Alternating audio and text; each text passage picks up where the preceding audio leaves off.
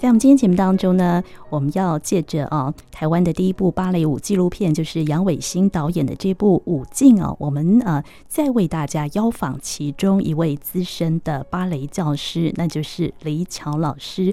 那今天呢也非常荣幸的可以邀请到李巧老师到我们节目当中。老师你好，呃，主持人江小姐你好。各位听众朋友好，在九月十六号即将在全台上映的这一部啊，台湾的第一部芭蕾舞的纪录片《舞镜》啊，这部纪录片呢，我觉得呢，嗯，它不仅仅啊是描写啊呃有关于啊台湾芭蕾舞的一个环境啊，它也是一个追寻梦想的一个呃非常励志啊感人的一个纪录片啊。那尤其呢。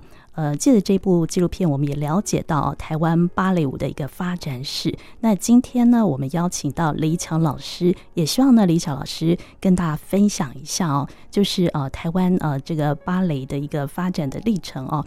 那我知道呃，老师您在呃当年呢，在呃中国文化学院舞蹈音乐专科毕业哦，您当时跟随的呃芭蕾的教师，也是台湾非常资深的呃芭蕾前辈哦，就是姚明丽老。老师，呃，学舞是吗？是，他在学校教了我三年吧。反正毕业的时候是姚老师，嗯，带着我们毕业的，嗯、就是芭蕾芭蕾这一方面的专业。不过在我们那个时候，我们的课程很多，嗯，我记得，因为我们是舞蹈音乐专修科，我记得我在三年级的时候，就是那个是专专三，因为五专嘛，在专三的时候。我的课，一个礼拜有四十八堂，嗯，也就是六八四十八，嗯哼哼，就是六天连礼拜六，因为那个时代并没有专，并没有周休二日，对，所以我们礼拜六一般来说在学校上学是上五天半，嗯，礼拜六是上半天，可是我们的课已经排到了四十八堂，是，也就是说，呃，我们。那个时候，主任高岩高岩主任高瞻远瞩，他给我们排了很多很必要的课。三年级的时候，我们还在上钢琴。我们从一年级、二年级、三年级都要修钢琴课。老师呃提到的那个文化大学，那个时候是文化学院哦，所以老师就读的这个呃舞蹈音乐专修课是舞蹈跟音乐都要修，是不是？对，我们开始的时候是舞蹈音乐专修科舞蹈组。但是我们相对来说，我们修很多音乐方面的课，比方说我们的钢琴课从一年级到三年级，专一到专三。那我要讲的就是说，我到三年级的时候，我们那个六十。呃，六八四十八，一个礼拜就连礼拜六下午都要上完四堂课，唯一可以休息的时间就是让我们可以不用上到四十八，而只上到四十六堂，就是因为我们的钢琴课，因为我们全班有三十几位，对，可是钢琴是一对一，所以在两个小时的这个钢琴课当中，老师。最多只能够应付到一半的学生，嗯，所以我们学生来说就会分成两组，嗯，双周我上，单周是另外一组人上，哦，也就是说那个时候我们上的课程可真多啊，嗯，芭蕾课当然不要说了，一个礼拜我记得是有两次或三次吧，那个时候有民族舞蹈、土风舞，然后我们还要修太极拳，嗯，然后我记得在二三年级我们修太极剑、耍剑穗子，然后。其他的音乐方面有音乐欣赏、视唱、练耳。我记得到了专四，我们还要呃有声乐课，嗯，就是我们还要会唱。现在回过头来想想，其实这些养分对我来说很重要。比方说，现在我最近排练。偶尔因为舞团用的教室排练场很小，嗯，我们要演出，我们到大的场地去，然后忽然发现那边的音响不灵光，对，然后我的我的手机插了音响不发出声音来，那我要给学生排练之前，我必须要先先我们要听音乐，然后再扶把杆啊练习上，我就。只好从头唱到尾，然后，然后我就发现说，哎，是不是这种就是当初我们在上视唱练耳课的时候，我们对于音高音准有一定的把握。然后到了四年级，我们又上了声乐课，那个时候我记得我们老师叫刘美燕老师，他是谁呢？赫赫有名的刘家昌。作曲家刘家昌的姐姐哦，他们都是正战学校毕业的。嗯嗯哼，刘美燕老师，我记得他那个时候教我们呃声乐课，是，所以给我们的这个声线声音也做了一定的基础，所以对我后来呃教舞啊什么，遇到音乐或者说跟伴奏沟通的时候，我觉得这些音乐课程，所以我还是蛮感谢说，虽然那个时候是文化学院念的好像是五专，不是大学的学历，嗯，可是那个时候的课程排的非常密，然后对我来说是非常有滋养的。哦，对。呃，透过李巧老师呃的解说，我们才知道原来当时的那个中国文化学院哦，这个舞蹈音乐专修课，虽然老师是舞蹈组嘛，但是音乐的部分你们也要学习，而且很多，哦、我们还有基础乐理。嗯哼，对，所以那个时候这老师就是跟随着姚明丽老师学习舞蹈。我们的芭蕾老师第一年，我记得我是呃那个时候我们的主任是高岩主任，是那呃，所以后来。吴曼丽老师在高岩老师过、嗯、呃退休之后，哎，就是离岗离开岗位以后，吴曼丽老师就接任主任，一直到前几年他才退休。是但是在当年，吴老师是系里面最好的一个芭蕾老师，嗯、所以我们一年级的时候是吴曼丽老师在教我们，好像是从第二年吧，还是第三年，我已经印象不是不是很深刻了。嗯，姚老师就接我们班，所以他就一直把我们带到了毕业，嗯，应该是从第二年带到第四年。嗯嗯哼，对，那呃，老师是不是也可以跟呃大家分享一下哦？您那个年代，就说您当时在呃念文化学院哦，然后舞蹈科的那个年代啊，台湾的那个学习舞蹈的风气是不是很盛？跟现在比较起来，感觉是怎么样？我不能说它是舞蹈风气比较盛还是不盛，但是我觉得我们那个时候的学生，比方说我还有上我一班的、嗯、呃同学。我们在学校的课程完毕了以后，刚刚说像我们礼拜、嗯、呃，我我们一个礼拜六天的课，嗯，可是我们基本上每一个礼拜会有两天还会跑到老师家去补习。哦，是，就像呃江小姐，我们刚刚有提到说武艺补习班，嗯、就是她有舞蹈课，哦、但那个时候武艺应该是已经成立了，可是有那么早就成立了？应该是已经成立了。哇！但是那个时候。我们就是到姚老师家去练舞，哦、我们就觉得，因为学校只有两次还是三次芭蕾课，那就感觉不够。嗯、所以，比方说学校如果是礼拜一、礼拜三上芭蕾课，嗯、我们可能礼拜二、礼拜四就会到老师家去。嗯、然后因为姚老师那个时候，诶，他带两个班，就我们班跟我的上一班，嗯、诶，是谁？可能各位不知道有陈希林啊什么，哈有有一些老师他带两个班，然后再上去的另外两个班是苏淑慧老师教的。嗯，哦，苏淑慧老师非常有名。对，所以那个时候我们的五年第一年就是吴曼丽老师给我们打基础，嗯，然后二三年。年级就是姚老师，然后四五年级就苏老师，然后等苏老师把他的毕业班带完了以后，他再下来带二三年，然后这个时候姚老师已经把我们带到四五年了，也就是这两位都是呃留日的，姚老师是留日的，苏老师是留日的，是。他们两位呢，但各位要知道，嗯，呃，留日的基本上都是二派的。哎，对，好像台湾早期的那个留日的芭蕾老师都是留日，那个原因是因为，呃，会不会是因为台湾被日本统治过？哦、可能有这样的一种渊源吧。就是因为你可以想象说，姚老师的，像我有一个同学叫李昭美，李惠美，高雄的那个泛美舞蹈教室的主持人，现在也退休了。嗯，李惠美老师她的母亲根本就是都讲日文哦。他母亲就是就是一半嗯日本人，一半中国人。我想像姚老师，我去过他家，我们我们在他家补习嘛。嗯，姚老师跟她的丈夫谢先生，他们都是讲日文。他们在家里，他们讲话我们听不懂，所以他现在也是有呃那个背景就对了。对，他是不是留日的我不清楚，但是日文非常流利。哦，所以两位老师就是谢先跟姚老师在家里讲话，我们这些人是听不懂。嗯，哦，所以老师说他们留日的芭蕾老师基本上他们学习的都是俄派的。对，因为日本人是很崇拜俄罗斯的芭蕾。哦，是。对，所以所以从现在是回溯起来，当初其实我。我对派别是没有什么概念的，嗯、对芭蕾舞基本的概念不深，嗯、只是觉得这种舞很美，然后穿了硬鞋自己变得很高，嗯、特别有优越感。嗯、就是女是女生希望自己的腿长啊，嗯、然后举止优雅，所以那对那个舞蹈本身有一种憧憬。可是对于她的派别啊或者其他的教学东西，那个时候还是相对来说比较懵懂。嗯，可是我就知道说，苏老师本身在台湾就也很有名，他女儿后来也是发展的非常好，在专业上。嗯嗯嗯，姚老师也是，是，所以我们基本上都是那个时候打的基础就是二，应该是二派的基础。那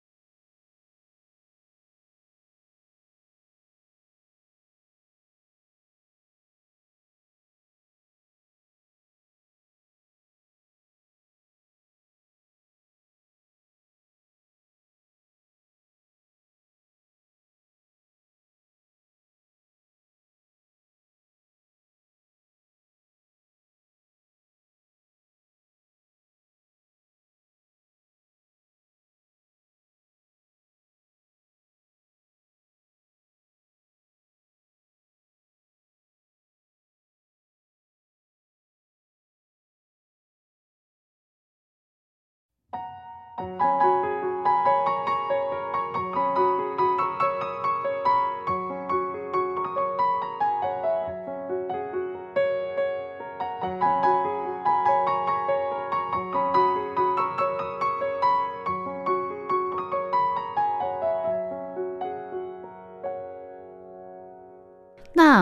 李强老师呢？嗯，后来哦，您在一九八一年哦，您担任了台北艺苑芭蕾舞团的团长哦，而且这个台北艺苑芭蕾舞团是台湾第一个职业芭蕾舞团，是不是？嗯，算起来，民国七十年是。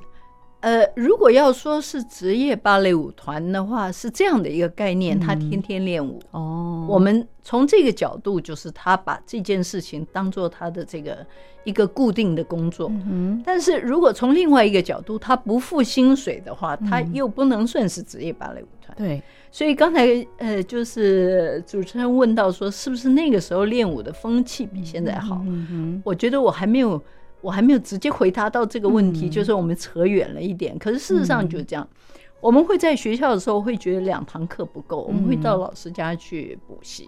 对，然后毕业以后有那样的一个机会，有一位美国太太，就是 Marsha Wells Brown，她要成立一个舞团，她号召她 audition，她她。嗯呃，找了一批人来考试，然后他选选了以后，他就问我们说：“你们愿不愿意一个礼拜六天练习？如果不愿意的话，你就不要参加。是，那如果要参加的话，每天早上九点多要练，然后我们要一直排练排到下午两三点。嗯，那所以从这样子工作的这个强度，还有工作的时间来说的话，这样我觉得。从这个角度，他是可以可以称为职业芭蕾舞团，是，他真的是非常投入。是，但是从我们没有拿到薪水的这个角度的话，那也他又从另外一个角度，对他又不算是职业芭蕾舞团。对，所以但是从这里可以看得出来，就是那个时候的舞者应该说是喜欢跳舞，嗯嗯，大过于他在乎。拿到酬劳，嗯嗯，在心里面的一种，就是对于金钱跟对于你爱好的事物的一个比重，这个就有一个判别了，就有一个比例的分分野。嗯，那现在来说，也有很多很努力跳舞，像像主持人如果说访问过郭荣安，就知道他也是非常投入。嗯，但是现在有很多孩子呢，他就未必。他们可能会比较认为说，我如果这么投入，我没有拿到相应的报酬呢，嗯、我好像会觉得自己的投入是不值得。对，没错，是这，所以我觉得只是好像时代改变了，人们的价值观改变，所以没有办法说风气有没有改变。嗯，对，所以当时呢，一九八一年哦，李巧老师哦，在台北医院芭蕾舞团哦，那时候您是呃先担任舞者嘛，对不对？哈。呃，然后在呃一九八三年，您就接管了台北医院芭蕾舞团，一直到呃一九八五年解散哦。所以这个就是刚才老师有提到，就是说固定一到六哦都有一个呃固定的时间哦在练习的一个舞团哦。那在这个舞团结束之后呢，呃老师呢就到美国去进修。这个时期你接触了有关于俄罗斯的一个古典芭蕾的教材哦。是不是这这段经历对你来说应该是蛮重要的？是，其实是这样的一个一个因缘。我们刚才有讲到，这个芭蕾舞团其实是一位美国太太，她叫 Marshall Wells，她的丈夫叫 Brown，所以她冠夫姓叫 Brown。那 Mr. Brown 他那个时候是南山人寿的总经理，来到台湾做就是呃。他原本在香港，后来到了台湾做总经理。那但你要知道，他们是有任期的。哦，他任期，比方说四年之后，他调回去，那太太当然就调回去。对，是。所以这就是为什么前面呃，我作为团长，其实不是我跳的特别好，或是我能力特别好，而是那个时代成立一个芭蕾舞团，在呃，应该是社会局还是教育局吧，在注册舞团的时候，他不接受外国人的护照。因为外国人没有没有学历，没有台湾的学历跟资历，嗯、所以因为我是文化学院毕业的，嗯、我有舞蹈科的学历跟资历，然后我的英文可以跟这位 Mr. Brown 沟通，嗯、所以他就说：“那你可不可以帮我？因为我们要跑很多行政，因为你要知道演出在台湾，他要有准演，要有票务啊，所有有很多行政跟这个其他方面，甚至于税务这一方面问题，所以。”出于行政的需要，嗯嗯、所以 Mr. Brown 就邀我说：“嗯、那我们就一起，你帮我处理行政的部分。嗯”是因为这样。但是到了他先生离开台湾，嗯、他就随着先生回去。对，那因为我也不是因为我有很能力，嗯、所以就是接下这个舞团，嗯、是因为我我一直在做行政的，呃，等于是助理的工作。哦、实际上拿主意呢，还是这位美国太太。嗯、而我们的经费就有趣了，经费基本他都他先生挹注的。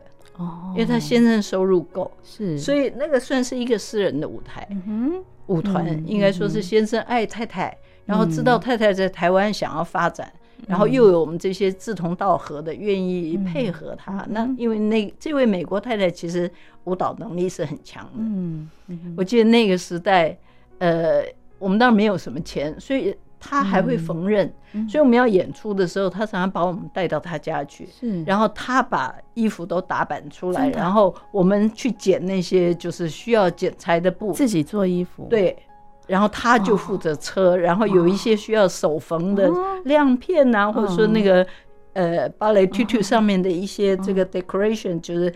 要配合的这些花边呐、啊，哦、呃，布片呐、啊，然后呃，类似花边这些东西，我们需要手缝，他就教我们怎么缝。所以一切是克难，而这些、嗯、这些物资呢，全部都是他先生把钱给太太，让太太去做的。嗯，所以当他走了以后，当然舞团的营运就有一定的困难。对，是。对，所以到后来他自然会消亡，这个也不奇怪，嗯、因为我并没有一个财力后盾可以支持我。这样子，但在那个时候，我们就形成了一个想法，因为刚刚在讲说，我为什么就到美国去，然后拿，然后后来成立了我自己的学校，或者是说 studio 哈，舞蹈社，就是因为在 Marsha 快要离开 Marsha Wells Brown 快要离开台湾的，我们知道他，比方说隔一年以后要走，我们就建议说，我们要不要自己成立？教室，嗯、那我们我们这些十几位舞者，我们不要到外面去跑课。嗯、那个时候我在 YWCA 女青年会教有氧，哦，是。我下了课我就要去教有氧，是是是，要赚钱，因为我们的芭蕾舞团是没有拿薪水的，我们是冲着自己爱跳，是，所以我如果下午三点四点我要去教课，我就冲啊冲到那个青岛西路去。所以我们在想说，如果我们有自己的一个舞蹈社，然后我们这些人可以在里面开课，我们可以赚钱，而我们培养的学生，说不定以后就可以当我们舞团的 corps de ballet，就是群舞，是，因为我们都有独舞的能力，所以我们就跟 Mr. Brown 跟还有 Mrs. Brown 商量，可是因为他们是要离开台湾的，对，是，他们对生根还有替台湾做呃。教育的这个基础，他们对他们来说没有兴趣，对，那不是他的，那不是他的重点。对，Mr. Brown 是支持太太的 habit，对，支持他的嗜好。可是我们想要走长远，我们是台湾人的话，我们想要培育下一代，嗯，然后我们想要顾顺，我们可不可以一边跳，我们还能够吃饱肚子？我交钱不用跑，我们有自己的一个舞蹈教室，反正舞团在营运已经有教室，嗯，我为什么不利用？教室空下来的时间，我们就开班授课。对，是对不对？这是一个很理想。实际上，全世界的芭蕾舞团都这么运作的。是，对，有自己的 school，嗯，然后有自己 company，嗯嗯，用同样的资源，然后互补。嗯，所以这个就是在您呃去美国回来之后，你就成立了那个。对，其实应该说是我们先，我们的这几个台湾的团员，我们有共识，然后我们开始凑份子。是我们开始凑份子，有人拿五万，有的人拿三万，有人拿万两万，我们就在南京西路找到了一个点，嗯，然后很不错的一个地方。如果如果你各位知道的话，就是现在的天厨，天厨饭店已经几十年了，对吧？是是，就天厨饭店往往那个那条叫什么赤峰街，对，就是往以前的铁道靠近一点点的一一两个店面的位置。那那个时候有一个叫魏元堂生药行，哦，卖卖中药，非常大一个店面。哦，那是一个六层楼的建筑物。是，他那个时候除了一楼是生药行，他嗯二三四五六层全部空着，因为好像准备已经那个时候没有都更这个名词，嗯。但是他们好像这个地主他本身已经想要重建那个房子，是，所以二三四五六楼他根本就不在乎，他就空在那里。嗯然后我们不，我也不知道是什么一个鬼使神差，嗯嗯就有人介绍了，我们就去租下那个二楼。哼，哦，所以我们舞团的这那个时候，我们应该有五位吧，嗯，就是我们凑了份子，我们就打算去做我们理想当中的一个事业。哦，就是五位老师合资，然后就租了那个二对，楼，应该说五位 dancer，哦，舞者，我们那个时候是舞者合哦资，是。但是我们这五位都在外面跑课。嗯哼，我们都在外面教课，嗯。所以我们觉得我们可以有这样的一个做法。哦，这个地点呢，就是老师呃后来成立的古典芭蕾特别班，就是那个四季。四季对四季舞蹈教室是这样开始的。对，这个是在呃一九八六年嘛，呃，还要早，再再早一点点，该是民国七四年就就有这样的一九八五年，哦，哎民国85七十四对对，年，八五年他就有这样的一个呃，有这样一个成立舞蹈教室。对，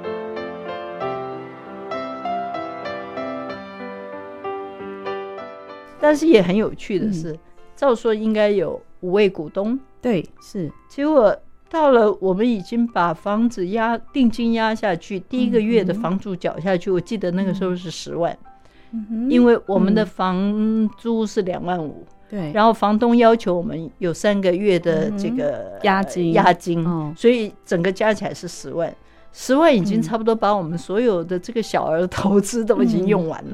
比方说，我拿两万，他拿两万，他拿两万，我们五个人也就十万。嗯，刚把这个地方搞定以后，其中有人后悔了。哦，对，其中有有一两位就觉得说，他可能那个钱有别的用途，或者说他他的时间有别的，嗯。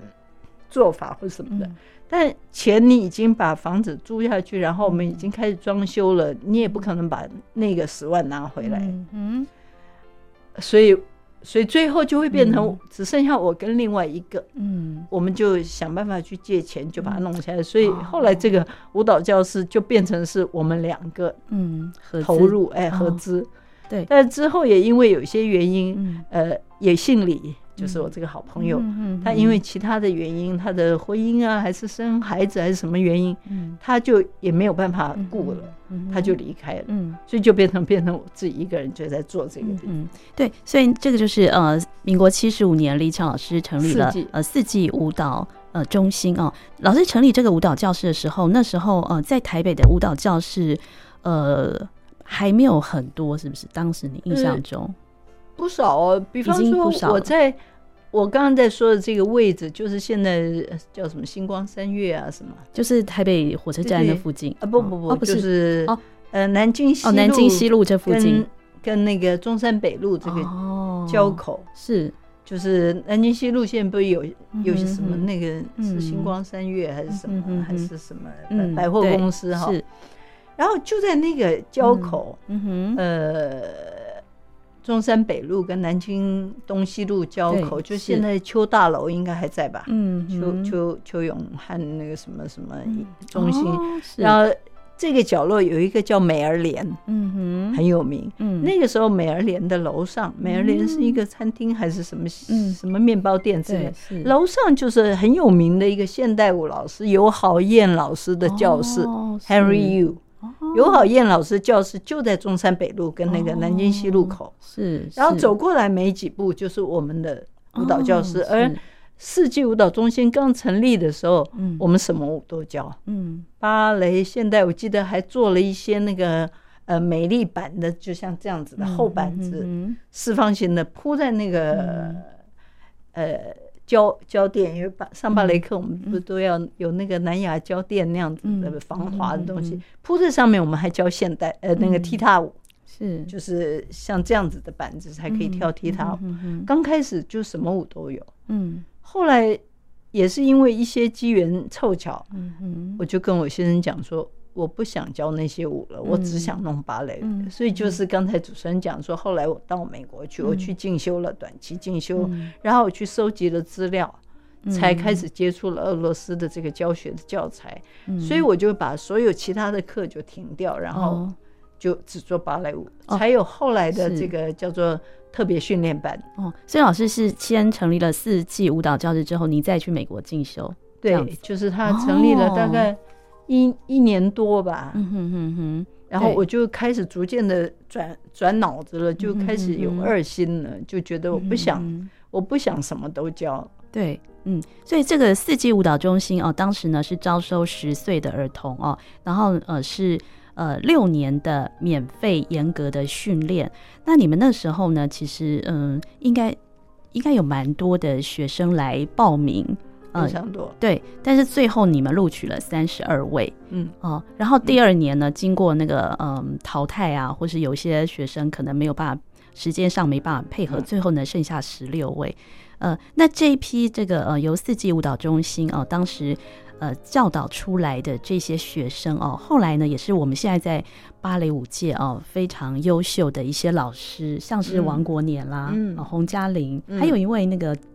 嗯呃，到英国皇国家芭蕾，对对对，是这几位军演，对对，这个他们是不是当时的第一期的学生？是不是？没错，没错，第一期的学生，嗯，呃，说起来也很有趣，为什么刚刚那个主持人提到我们挑的时候挑了三十二位，隔了两年就变成十六位，其实跟 Mr. Barker 很有关系。是我必须要讲这个部分。呃，我们刚刚提到了 Henry Yu 尤好燕老师的舞蹈教室，是有一年尤好燕老师从他的舞蹈教室请了一个芭蕾，从美国请了一位芭蕾老师来。因为他的那个时候，所有的舞蹈教室，像尤老师不会只有现代舞课，是那我的舞蹈教室也不会只有芭蕾课。我们那时候，所以他请了，我已经开始做特别班了。但是我的特别班三十二位的话，我们有十六位是在，比方说一三五，另外十六位是 A 班、B 班，B 班在二四六，嗯，然后尤老师这边请来的那一位，呃，他是。住在美国的华人，嗯、他是中央芭呃北京舞蹈学院毕业的，他、嗯、他是一个印尼华侨，后来因为呃文革的关系就逃到了美国去，嗯、然后嫁给了一个台湾人，嗯、所以他就跟着他这夫君回到台湾来省亲，嗯、然后尤老师知道他来台湾，就请了尤请了这个胡老师在他的舞蹈教室教课，嗯、那。因为我知道有这么好的芭蕾老师，我就赶快跑到尤老师那边去缴费上课，是是，去跟胡老师学。是，然后去上课以后，他一看我跳的也很不俗，因为我曾经在职业芭蕾舞团，就是我们刚刚说的 Mr. Brown 的那个那个舞团，台北音乐芭蕾舞团，我那个时候已经跳了非常多年，所以我的功是很不错的。所以我去上他的这个芭蕾 variation 的课，都是穿硬鞋的，嗯、就是小舞马。嗯，他就看我说，你跳的很不错，你在干嘛？嗯，我说我就在旁边的舞蹈教室。我说我现在教教学，然后就告诉他我有这样的一个特别的训练的 program。嗯，他说那我有兴趣来看一看哦。嗯、那我就邀了他来看我们上课。是，他上课以后，他就说我可以给你介绍一位很有名的专门教教学法的老师，嗯、他可以给你一些。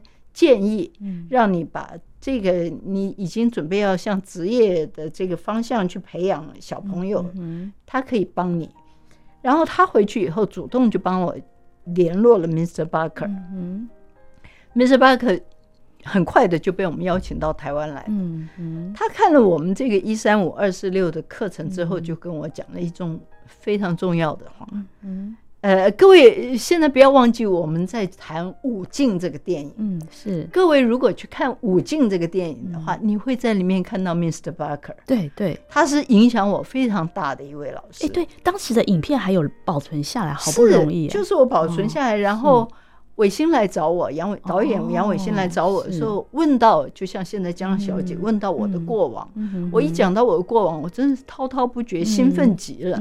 然后这些影响过我的人，马上都跳进我的脑海里，所以我就把这样的 video 给伟星看。那么在在这些伟呃 video 之前，Mr. Barker 就跟我讲了，他说李巧。你想要训练这三十二个孩子成为 professional dancer，第一，教室里不可以有三十几个学生，哦，连十六个都太多。哦，他说在 professional 的学校里，职业的芭蕾舞学校通常不可以超过十二个小孩。哦，那那如果空间大一点也不行吗？呃，我后来发现理由很简单，江小姐因为上过舞蹈课，我们刚刚聊了。我如果数拍子一二三四五六七八，二二三四五六七八，我眼睛能不能看完十六个人？哦，就说如果是只有一位老师这样子。对，哦，我照顾不了那么多人。是是是。我如果要看你做一个动作，一二三四，我看四拍，然后第二个四拍我看下一位，我要看完十二位，我需要多长时间？而我们练习的时候，我们的一组。动作扶把中间，我们基本上大概六十四个小节就做完了。嗯嗯嗯嗯。所以我如果花每每四个小节看一个人，那我六十四小节我可以看几个人？嗯，对，是我固然没有办法到十六个以上的学生，呃，不要超过十位这样子。对，就是都是基本上是小班制。是是是，这是第一。对，第二，如果你。按照你从美国收集回来，因为因为为什么 Mr. Barker 会来？我们刚刚讲，我去俄国去美国收集了两本书，对，这两本书的翻译者就是 John Barker。嗯，就是他翻译。对，嗯，而这两本书它的原本是俄文的，是。那当然我看不懂，那个时候我看不懂俄文，所以我买回来的就是 translate by Mr. Barker John Barker。所以当胡秀丽老师就是说由郝燕请来的那一位华人老师跟我讲说。